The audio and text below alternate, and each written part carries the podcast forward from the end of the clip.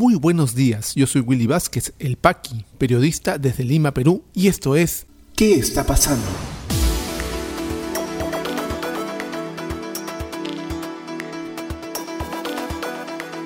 Estas son las noticias de hoy, martes 6 de julio de 2021. Fiscalía de la Nación abre nueva investigación preliminar a Keiko Fujimori por presunto lavado de activos. Para el asesor legal de Perú Libre, Aníbal Torres, dinámicos del centro probablemente financiaron a Perú Libre, pero no a Pedro Castillo. Subcomisión de Acusaciones Constitucionales aprobó denunciar a César Inostroza, Tomás Galvez y otros por caso Cuellos Blancos del Puerto.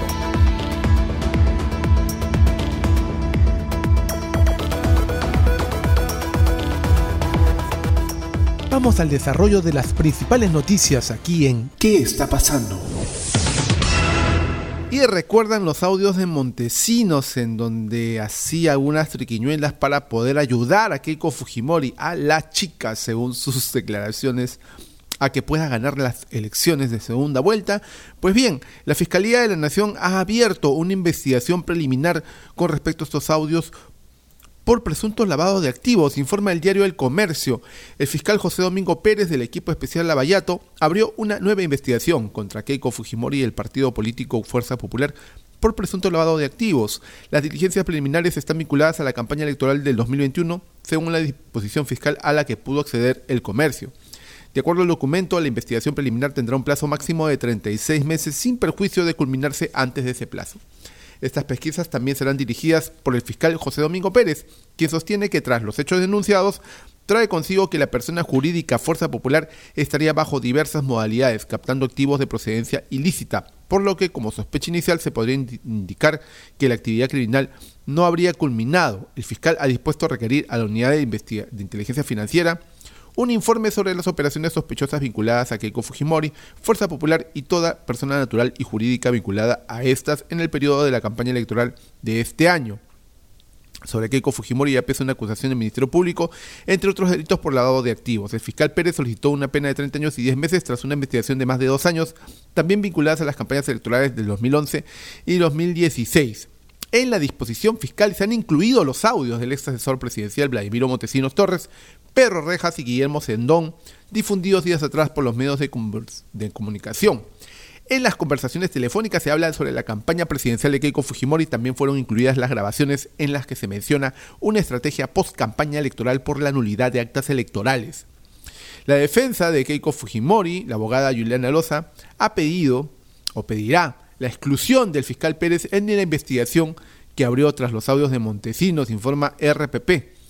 La abogada Juliana Loza, quien ejerce la defensa de Fujimori, rechazó que se pretende involucrar a la candidata presidencial con los audios de Vladimiro Montesinos difundidos recientemente y que ha motivado al fiscal Domingo Pérez a abrir una nueva investigación. Dice Loza, estos audios reflejan algo totalmente alejado aquí con Fujimori. Estamos siendo testigos de un nuevo intento de parte del fiscal de hacerle daño después de sus últimos intentos fallidos. Lo grave es que se le está dando credibilidad y visibilidad al señor Montesinos en un momento delicado en el país, dijo Loza en conversación con RPP Noticias. Por su parte, en su defensa, José Domingo Pérez ha dicho que ha actuado en cumplimiento de sus deberes funcionales, informa el comercio, siendo que mi exclusión o no de este nuevo caso no dependerá de mi decisión, sino de la Fiscalía Superior, quien deberá evaluarlo en el marco de la ley si considera que ha actuado irregularmente, situación esta última que niego porque he actuado en cumplimiento a mis deberes funcionales, expresó. En declaraciones al comercio, el fiscal del equipo especial sostuvo que el inicio de la investigación preliminar es consecuencia de las denuncias por escrito y de la copia de información de los medios de comunicación.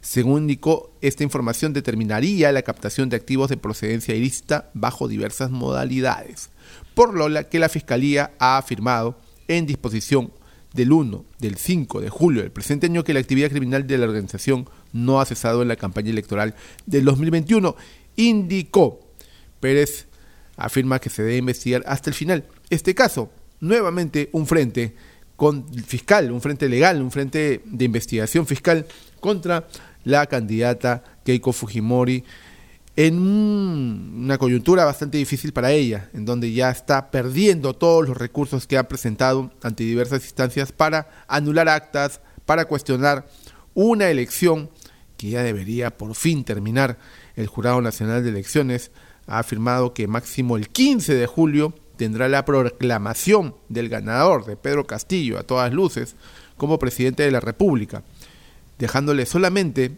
menos de 15 días para poder realizar la transferencia de mando.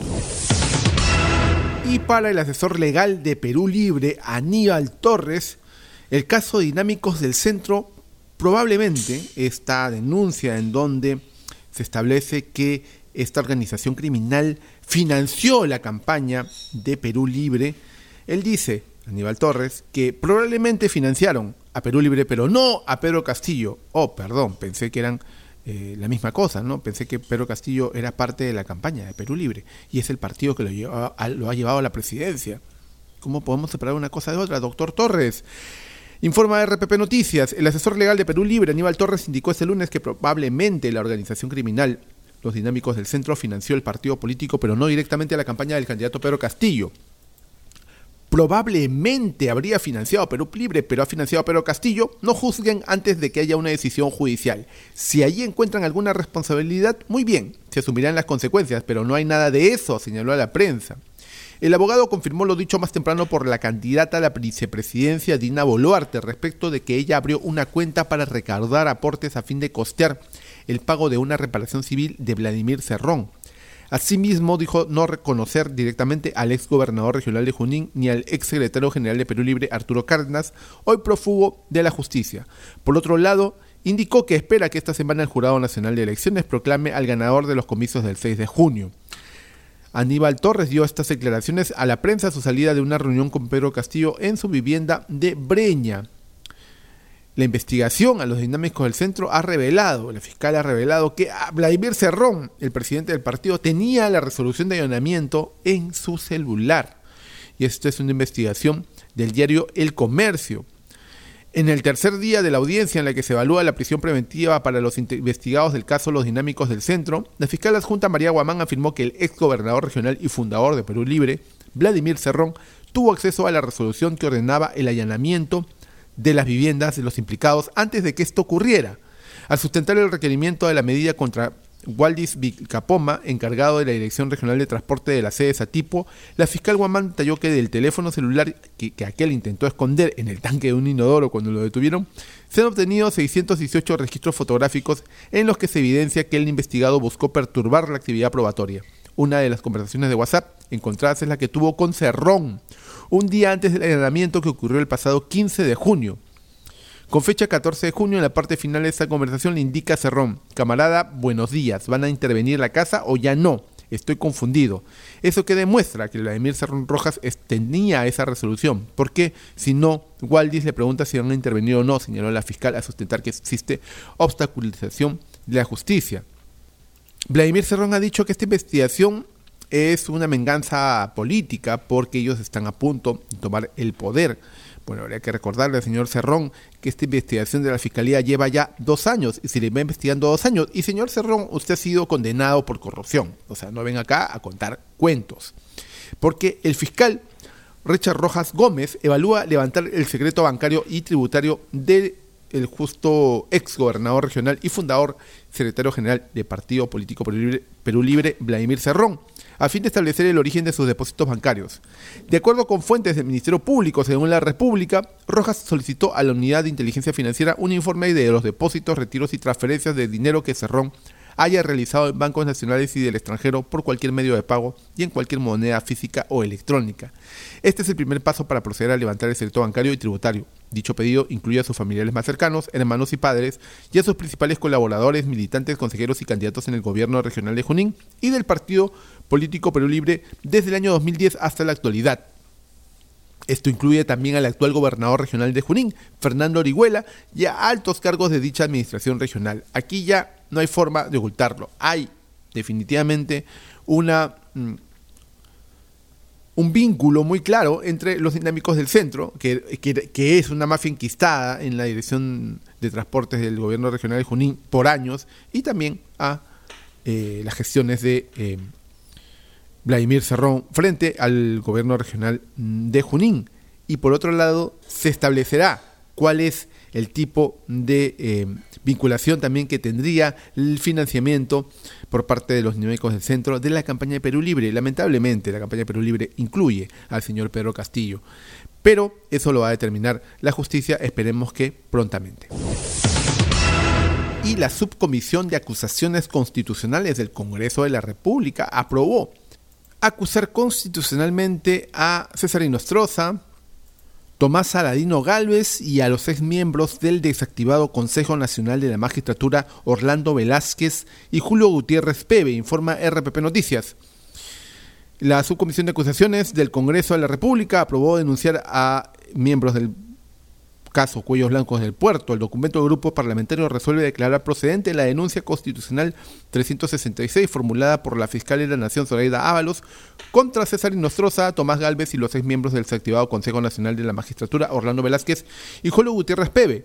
En cuanto a este último, se indica que su condición de integrante del Consejo Nacional de la Magistratura habría favorecido al señor Walter Delgado Tobar en una convocatoria para la plaza de Fiscal Superior Penal de Lima, así como haber solicitado al entonces juez supremo César Inostroza un presunto apoyo para una persona en un proceso judicial. En marzo del año pasado, la fiscal de la Nación, Zoraida Ábalos, presentó ante el Congreso de la República una denuncia constitucional contra cuatro personas investigadas por el caso Los Cuello Blanco del Puerto. La denuncia fue presentada contra el fiscal supremo Tomás Aladino Galvez, el ex juez supremo César José Inostroza Pareachi. Además están incluidos los seis miembros del desactivado Consejo Nacional de la Magistratura, Orlando Velázquez Benítez y Julio Atilio Gutiérrez Pebe. De acuerdo con el documento, en el caso de César Inostroza, la denuncia es presentada por los presuntos delitos de organización criminal, tráfico de influencias agravado, cohecho pasivo específico, cohecho activo específico y patrocinio ilegal. En tanto, a Tomás Galvez se le imputa la presunta comisión de los delitos de la organización criminal, tráfico de influencias agravado, cohecho activo específico y patrocinio ilegal. Respecto a los integrantes del desaparecido Consejo Nacional de la Magistratura, la Fiscal de la Nación les imputa los presuntos delitos de organización criminal y cohecho pasivo específico. Solamente recordemos que este caso lleva bastantes años en proceso y que, por ejemplo, el ex juez supremo César Inostroza eh, tiene pendiente un pedido de extradición desde España. Es grave lo que se eh, cocinaba dentro del desaparecido Consejo Nacional de la Magistratura, en donde los hermanitos, pues, eh, hacían de las suyas con llamadas telefónicas pidiéndose favores para poder manejar bajo sus intereses las altas esferas del Poder Judicial. Pero eso no acaba aquí y también influye, por ejemplo, a la elección de los nuevos miembros del Tribunal Constitucional, porque hay varios, y lo hemos denunciado aquí, de los que van a ser elegidos esta semana como reemplazantes de los eh, magistrados que tienen mandato vencido, varios con llamadas, bastantes llamadas, con estas personas que son ahora denunciadas constitucionalmente, los hermanitos de los cuellos blancos. Tiene que ver una cosa con la otra, definitivamente. Tenemos que evitar a toda costa que esta mafia vuelva al poder. El Tribunal Constitucional es la máxima entidad que valora y valida la Constitución en el país y que definirá, y no me canso de decir esto en este pequeño espacio, en este pequeño podcast de noticias, la permanencia, la vigencia y la legitimidad del próximo Congreso y del próximo presidente de la República. Ya regresamos con mucha más información aquí en ¿Qué está pasando? Y este podcast llega a ti por un gentil auspicio de La Mamina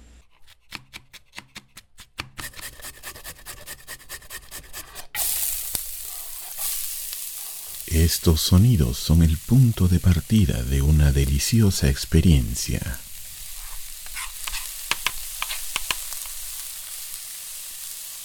La mamina, lasañas, pais y más. Cocina casera en tu mesa. La mamina, el amor se come. Delivery gratis San Miguel, Magdalena, Jesús María, Pueblo Libre. Para otros distritos, consultar tarifa de reparto. Llámanos al 910-833-575. Continuamos con mucha más información aquí en ¿Qué está pasando? ¿Qué está pasando en la economía? Ministerio de Comercio Exterior y Turismo afirmó que exportaciones crecieron 43% en primeros cinco meses del año. Comisión de Economía del Congreso votará proyecto de ley que permitiría la libre desafiliación en las AFP y el traslado del 100% de los fondos de pensiones a entidades financieras como bancos y cajas. Comisión de Vivienda aprueba dictamen de ley de desarrollo urbano sostenible. Norma permitiría construir mejores ciudades, ordenar territorios y priorizar viviendas de interés social. ¿Qué está pasando en las regiones? En Ayacucho, vacunación nacional de docentes de zonas rurales inicia hoy con ceremonia en Huamanga. En Pasco, más de 20 viviendas afectadas por fuertes lluvias en la provincia Daniel Alcides Carrión. En Ucayali, comunidad Shipibo Conibo vive amenazada por las mafias del narcotráfico que depredan sus bosques. Líderes indígenas piden patrullaje. Hay más de 2.500 hectáreas deforestadas. COVID-19 en el Perú. La situación actual de la enfermedad en el país, según los datos del Ministerio de Salud, es la siguiente. A la fecha son 2.066.677 casos confirmados, con 97 casos, la cifra más baja, en las últimas 24 horas y 93 fallecidos. Se han dado de alta 2.027.888 personas, continúan hospitalizadas 9.086. Lamentablemente han fallecido 193.389 compatriotas y vamos a un total de dosis inmunizadas de primera y segunda de 8.131.007.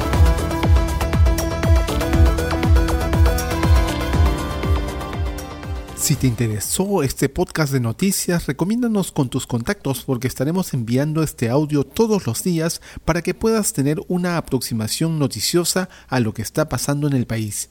Suscríbete a nuestra lista de distribución en WhatsApp y compártelo. Puedes seguirme también en mis redes sociales de Facebook, Twitter YouTube como Willy Vázquez El Paqui o visita podcast.elpaqui.com. Muchísimas gracias por llegar hasta aquí. Nos escuchamos en cualquier momento.